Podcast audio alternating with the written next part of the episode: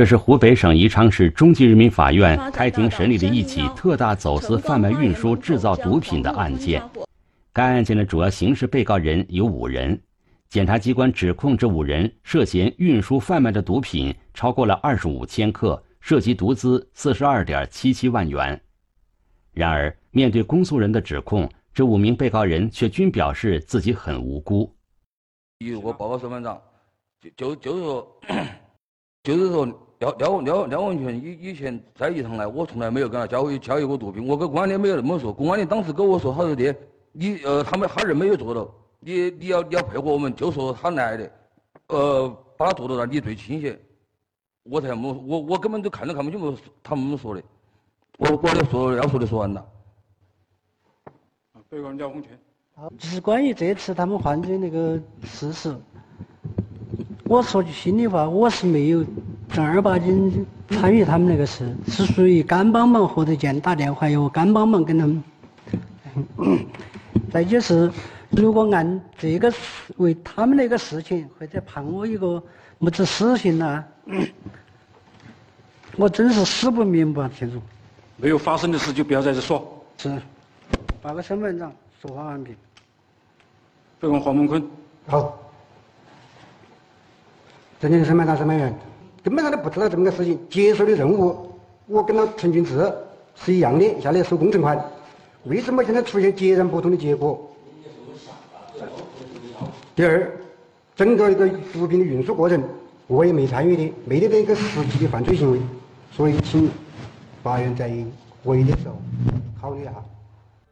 五名被告人对检察机关指控的大部分犯罪事实都予以了否认，这在以往的涉毒案件审理中并不多见。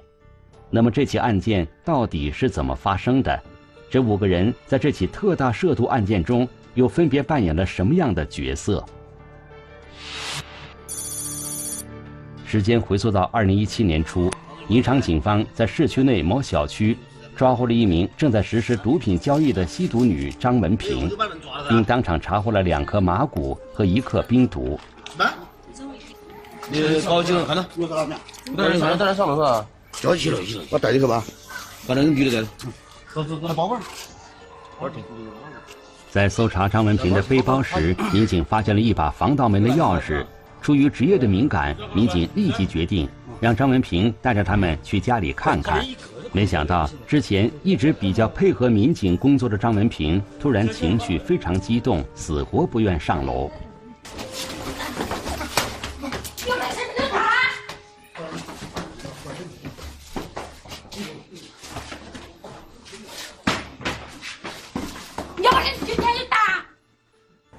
他当时那个情绪反差就非常大，因为他知道他家里就藏匿了比较大量的毒品，这个对他的量刑肯定是一种加重的情节。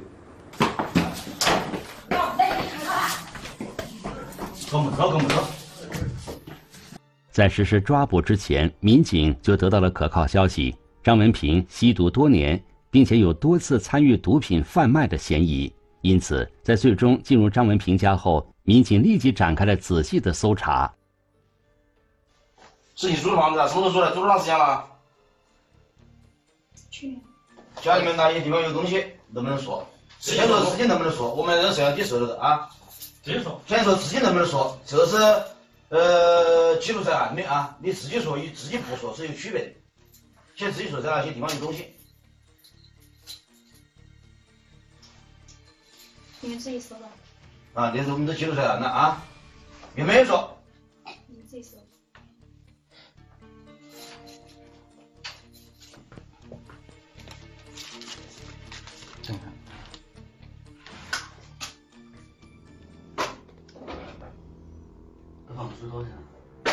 就在他家里的呃很多地方都发现了一些毒品。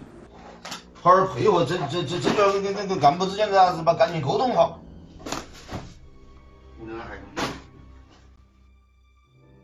面对被搜出的这些毒品，张文平的情绪有些崩溃，瘫坐到了地上。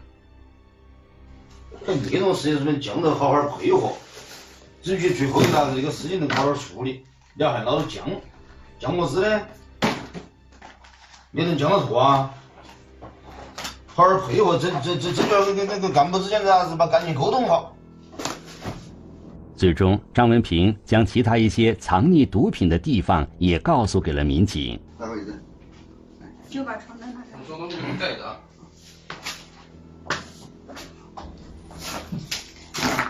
哪个椅子？柜子还是被子？床单。第一不对。嗯。第一第一个不对。这是第一份床单。对吧。拿开。这个。拿出来。这个吧，是不是这个？啊。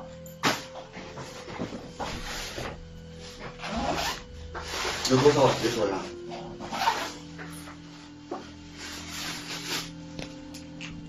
这是这是什么？这是什么？哪个？还有屋里整个屋里还有。这是多少啊？还有没有里面？最后总计大概是有，呃五六十克毒品。快点，快快快快快！你看是门衣不？你自己看。来吧，蓝色的啊。你先想你好，进来先，我一会进来先出来。经过警方的调查，这个张文平呢，他是在宜昌的一个娱乐场所里工作，他有多年的吸毒的历史，而且他还涉嫌以贩养吸。张文平到案之后就向警方供述，他说他平时所吸食的毒品呢，都是一个叫张俊的男子，就是这个人卖给他的。他说他对这个人所有的了解就是知道他是个湖北人，但是至于说住在哪儿、日常是干什么的、行踪轨迹等等，他一概全都不知道。那你是在什么地方找他的？一般？不一定嘛，反正他看他在哪里，我就在去，我就去哪里嘛。城区各个地方都，是吧？一般是在是在外面还是在屋里面？在外面嘛。都是他定的位置。对。张文平不熟悉，但是这个叫张俊的男子，警方一点都不陌生，因为他在之前有很多次呢，因为涉及到毒品犯罪被调查打击处理过。可是有个特点，就是以前每一次的涉毒都是一些零包，数量非常的少。根据张文平向警方的供述，那么警方分析说，在这个叫张俊的男人的背后还隐藏着秘密，他应该不仅仅是涉嫌一些零包啊这样的。交易，他可能还会涉嫌到更大规模的毒品交易当中。于是，警方接下来对这个张俊展开了更多的秘密侦查。聚焦一线，直击现场。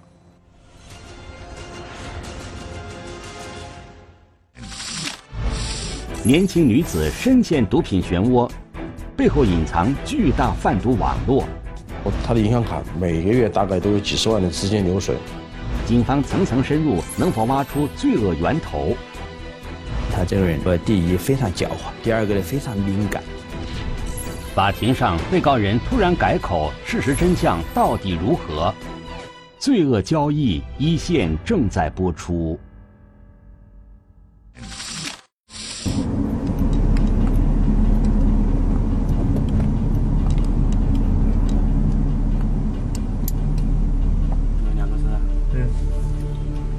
对这个张俊儿进行跟踪。啊，进行蹲守，多次蹲守跟踪之后，发现之后，他每他经常去，每次要进行毒品交易之前，都要到小林园，就是我们宜昌有个西陵区有个小林园，一个一个一个小区一个名字，要到那儿去，去了之后很很快，哎，十分钟一二十分钟的样子就会出来。有几次是深更半夜啊，这个张俊就过去，呃，鬼鬼祟祟的过去没多长时间就直接离开了。啊，然后就我们怀我们就怀疑这个地方应该是他拿毒品那个地方，要么就是他上线，要不是他放毒品的地方。通过多次跟踪调查，民警发现，张俊经常出入的一个出租屋租户名叫龙晓，无业，宜昌本地人。而通过调查龙晓的户籍信息，民警发现，龙晓的常住地点并不在该小区。一个宜昌本地人为什么要在外边租房子呢？通过进一步调查，民警发现了龙晓的另一个身份。龙晓是一名那个吸毒前科人员，啊，之前我们对他的掌握也仅仅知道这个人是吸毒人员，但是就说这个是否在从事贩毒活动，我们当时并不了解。我们又调围绕龙晓做工作，开展工作，跟踪蹲守啊，包括调他的银行流水啊，调了以后发现他银行他的银行卡每个月大概都有几十万的资金流水。如此大量的资金流水，对一个没有固定工作的吸毒人员来说，显然是极不正常的。民警猜测，龙晓很可能涉嫌贩毒，其背后应该是隐藏有一个巨大的毒品贩卖网络。龙晓不停地给重每隔半个月大概左右，他有个其中有个号码嘛，幺三幺零号码，就每隔半个月左右就给重庆奉节一个人联系，是一个尾数两三六六个号码。与此同时，民警还发现，龙晓除了联系张俊之外，还与宜昌城区内的另外两人交往密切。这两个人是谁？那个经常与龙晓联系的重庆人又是谁？接下来，民警对龙晓的社会交往情况展开了重点排查。就是当时这个，我们公我们本我们本地的公安机关没有人追过他，追踪过他啊，外地也没有人追踪过他，所以说在这种情况之下，就是说足以说明他这个人，呃，第一非常狡猾，第二个呢非常敏感。事实也的确如宜昌警方预想的那样。龙晓的行踪非常诡秘，民警对其展开了数次秘密侦查，最终却一无所获。龙晓这个人，呃，向来是独来独往，一般是自己骑个摩托车出行。龙晓已过检察官培训中心，前面有个浅黄色的一个无纺布袋子在脚底边。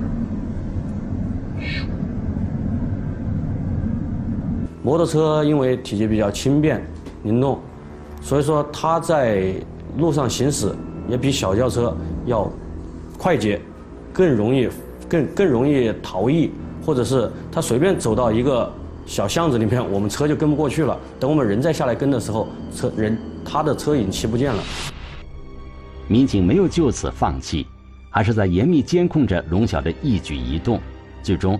民警也发现了龙晓确实有参与毒品交易的嫌疑，但此时民警尚未掌握其中的规律。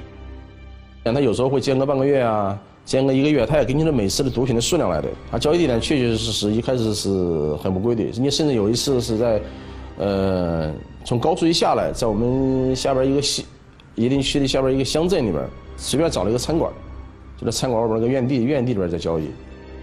虽然龙晓与那名重庆人经常变换交易地点，有时候参与交易的车辆和人员也不固定，但经过几次的跟踪摸排，民警还是发现，除了龙晓之外，另外三名男子多次出现。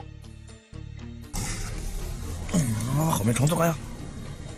是的，是的，是的，这边扔了一个袋子。对对对，嗯，走走走，啊，走走走，我也碰不到，前面的东西。这名骑摩托车的男子就是龙晓，他这次选择了在一个白天人员密集的场所行动，其目的很可能就是为了逃避警方的抓捕。无方布袋子在脚底边。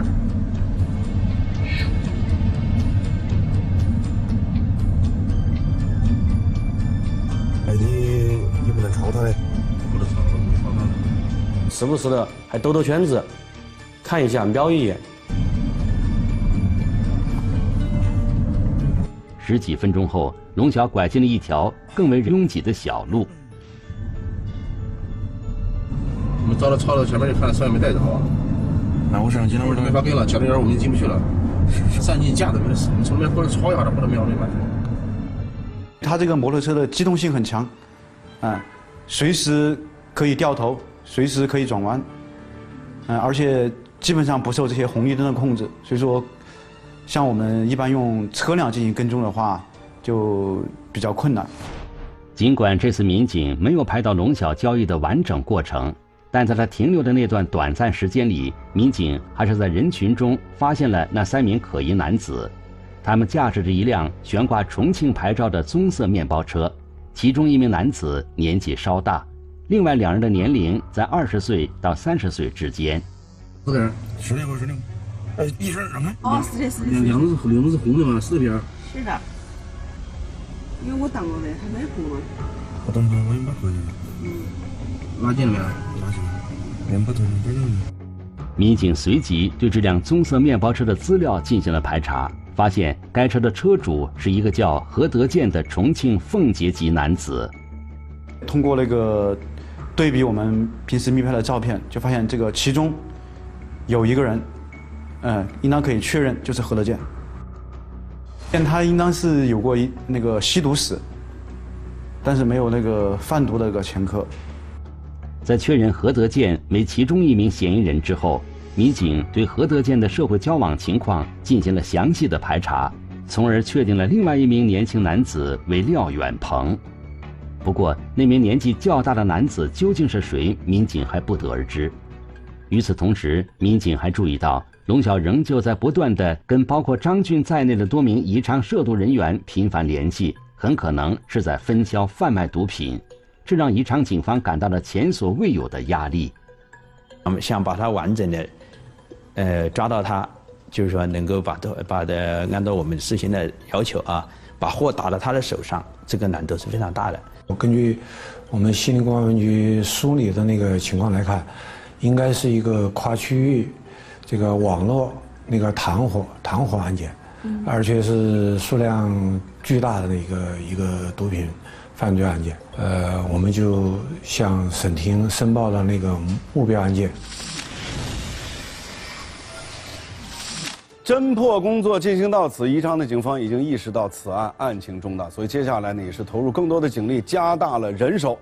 下一步的侦查工作要从这两个人的身上打开突破口：何德健跟廖远鹏。警方呢对他们驾驶的车辆进行了跟踪排查，很快宜昌警方就发现了一个非常重要的细节，那就是何德健跟廖远鹏他们每一次到宜昌来的时候，除了他们自己驾驶的这一台棕色的面包车，警方发现还有一台车跟他们是一前一后下了高速。虽然每次同行的车辆都不一样，但是相同点就是他们都会悬挂的是四川的号牌。那每次呢，他们都会同样的进入到宜昌市区，一辆车呢是来进行交易，而其他的车辆就在旁边来进行观察和守候。除了廖远鹏跟何德健，另外一台车里的人是谁？这些人在案件当中又扮演着怎样的角色呢？幕后卖家终于浮出水面，但交易规律和交易地点仍然成谜。神秘男子究竟是谁？同行车辆又在其中起到什么作用？罪恶交易一线继续播出。其实我们很能明显的知道，运输毒品，它的毒品一辆车装完足够，但是它始终是成都籍的车辆，先后时间段，先后时间段同一高速路口上，同一高速路口下。由此可见，嫌疑人对每次交易都十分谨慎。并做了充分的准备，但是随着交易次数的增加，民警也最终发现这些人的警惕性开始有所放松，他们的交易地点慢慢固定了下来。这一天的零点三十分，嫌疑人像往常一样一前一后驾驶着两辆车下了高速。其中一台车从五家港下高速，从那大道开过来之后，就直接就上那个运河路那个坡；另外一个车就继续往前开，就在前面去等他。随后，民警发现，嫌疑人将车停在了宜昌市运河路附近的一条小路边。将车停稳后，从车上下来了两名男子。从体貌特征上，民警认定这两个人就是何德健和廖远鹏。民警注意到，这两个人步行穿过马路，到对面的商铺前进行了查看，而另外一名男子则在坡道路口四处张望，观察着地形。那个地方地形一个呢，一开始上坡的位置是两边都是院墙，这边是个学校，那边是一个电呃电力公司的一个院墙，再往前走就只有一个小区，呃，比平平时的话是灯还是比较暗比较黑，呃，大概一般到半夜的话，应该十点钟以后啊，那个路上的行人应该还是相对来说比较少的，相对来说比较隐蔽，然后比较势必是也比较方便他观察。凌晨三点三十分，龙晓骑着摩托车出现在画面中，并最终与三名嫌疑男子会合。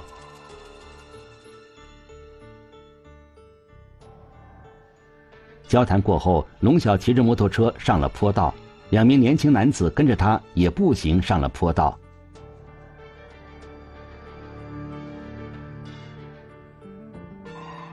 三点四十五分，棕色面包车也朝坡道开去。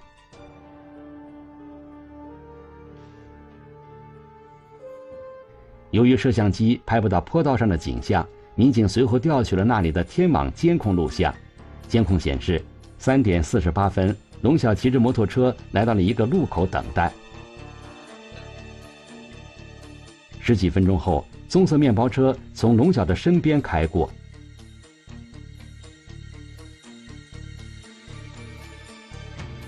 紧接着，龙晓骑摩托车也离开了。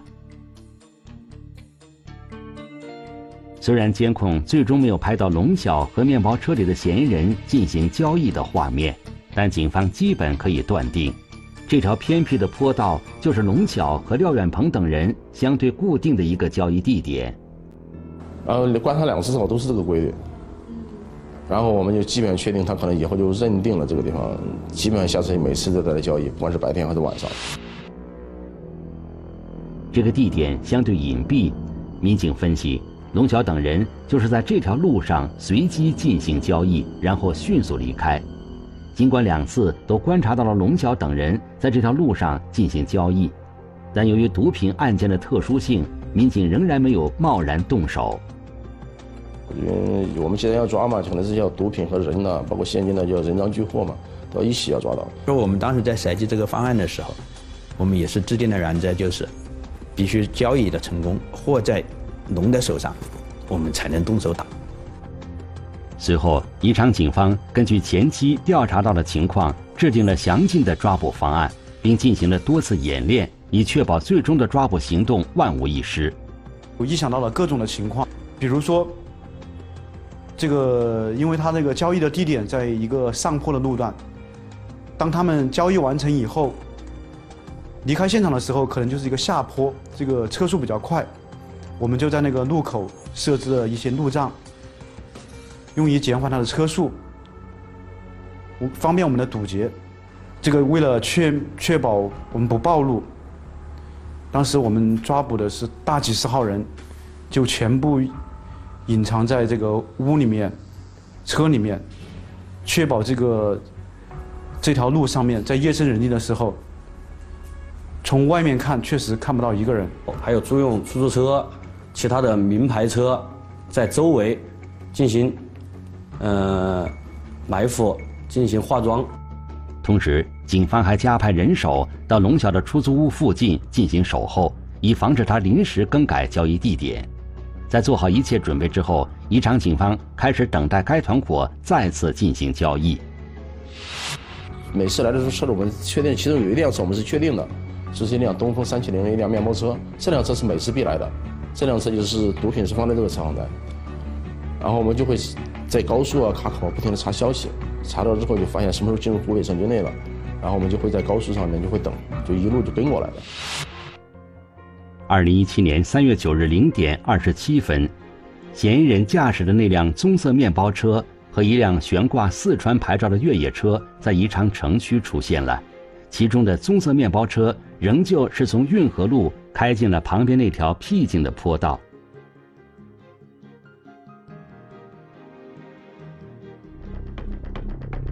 一点二十二分，龙晓骑着摩托车也进入了坡道。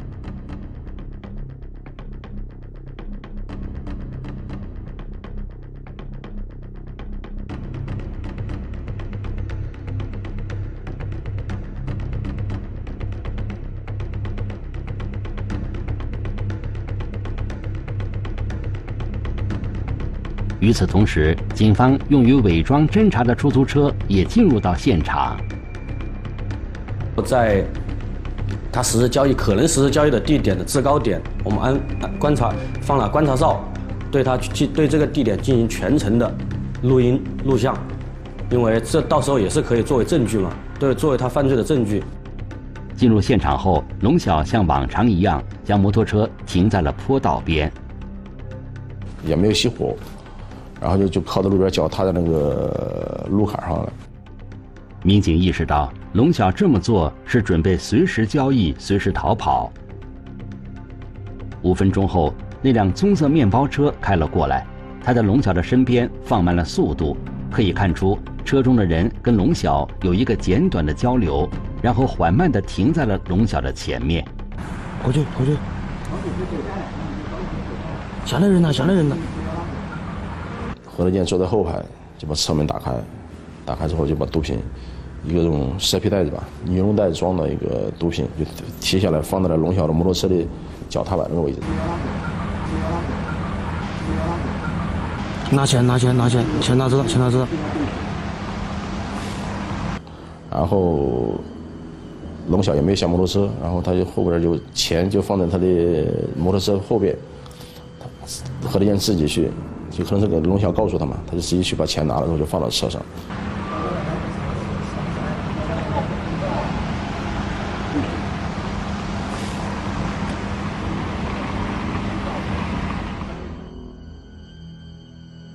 整个过程只用了几十秒钟，然后面包车就开走了，龙晓也紧随其后。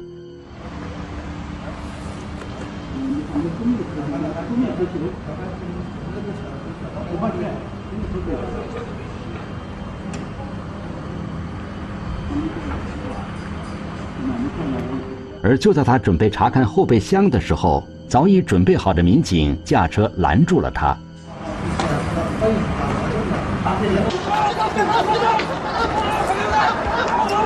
陈正把车门关了，陈正，陈正。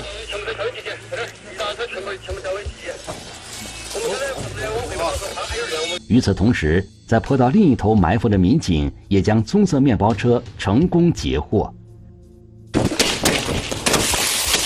啊！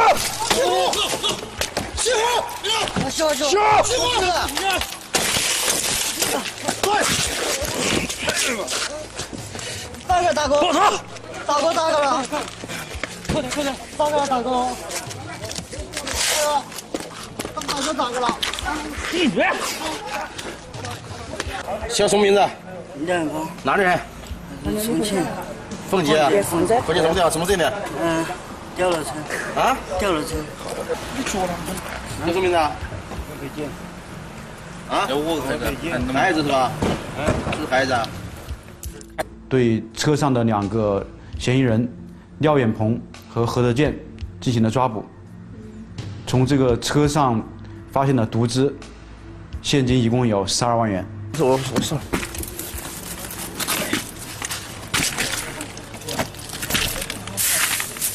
哎，把案子带过来来，把破案子带过来。那个黑色塑料袋啊，是吧？黑色的装垃圾的。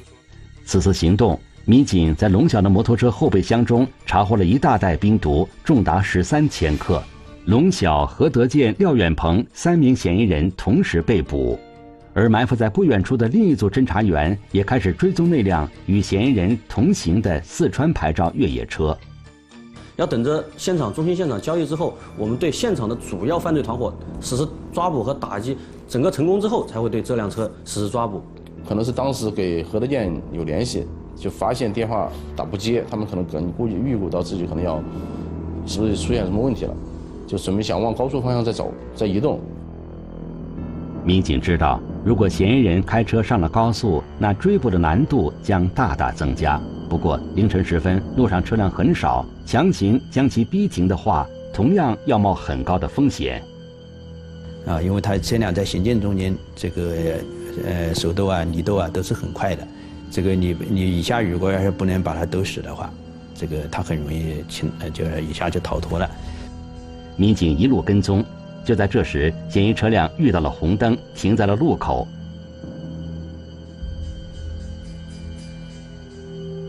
民警觉得时机到了。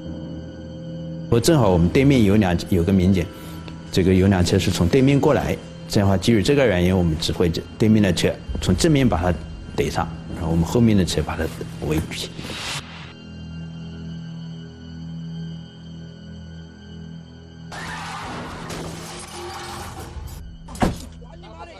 肩部靠枕，脑壳抓起来，头抬起来，头抬起来。你把脚高起抬不起来。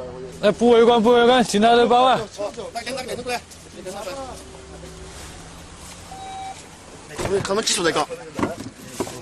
还有前期的拍下。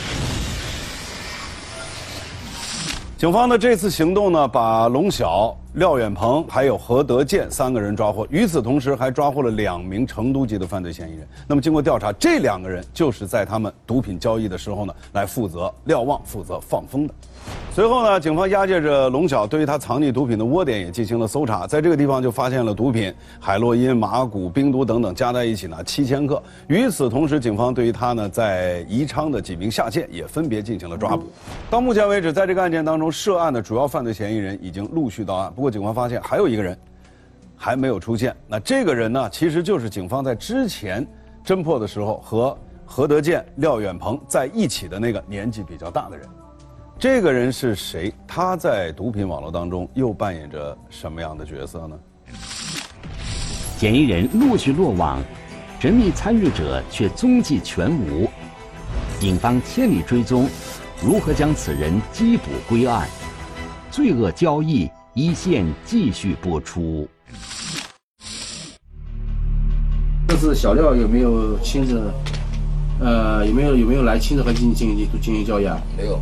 那小这样这样朋友来是怎么回事啊？是是是是自己来的还是他他他安排来的还是怎么？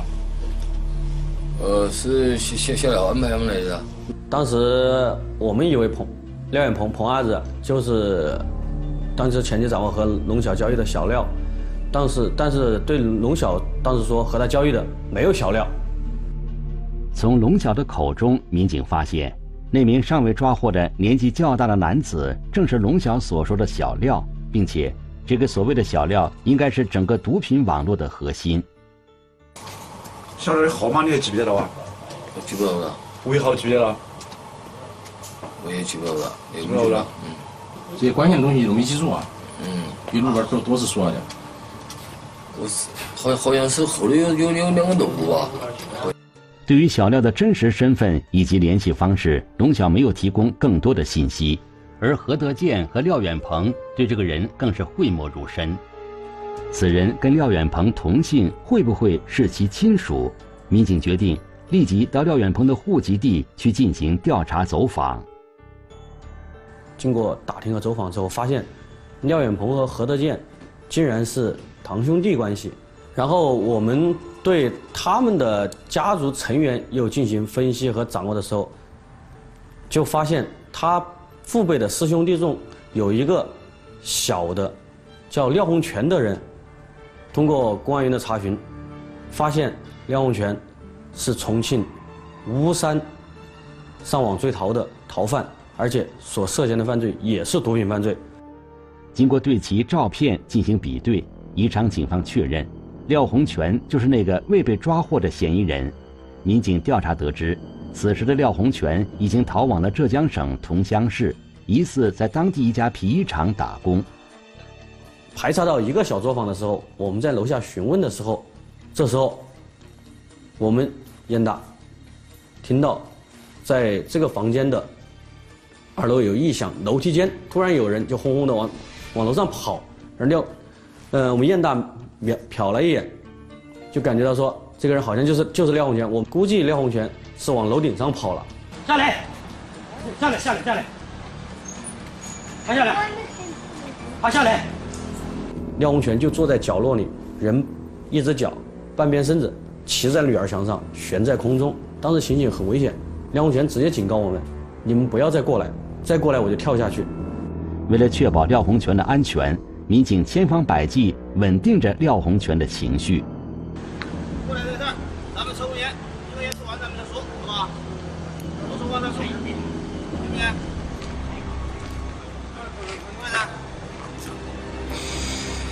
经过近四十分钟的僵持，廖洪全终于同意下来束手就擒。